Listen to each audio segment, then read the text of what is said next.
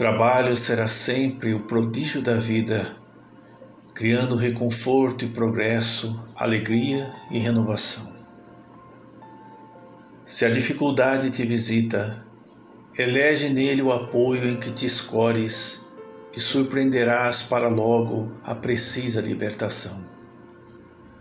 Quando a névoa da tristeza te envolve em melancolia, Procura nele o clima a que te acolhas e observar-te-ás sob novo clarão de encorajamento e esperança.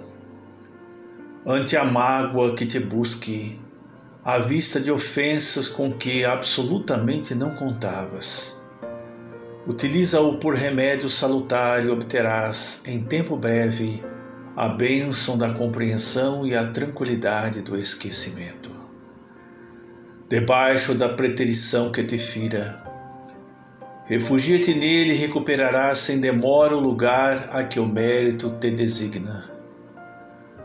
À frente de injúrias que te amarfanham o coração, insiste nele, e com a bênção das horas, esquecerás escárnio e perseguição, colocando-te no rumo certo da verdadeira felicidade perante a dor dos próprios erros cometidos. Persevera com eles no cotidiano e a breve espaço granjearás serenidade e restauração.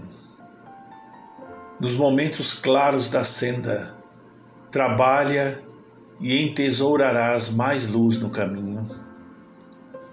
Nos instantes escuros, trabalha e dissolverás qualquer sombra desvelando a estrada que o Senhor te deu a trilhar.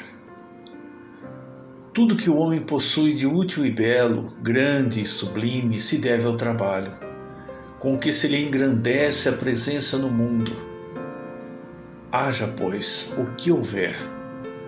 Ampliem-se obstáculos, agigantem-se problemas, intensifiquem-se lutas ou se agravem provações trabalha sempre no bem de todos, porque trabalhando na seara do bem, poderás conservar a certeza de que Deus te sustentará.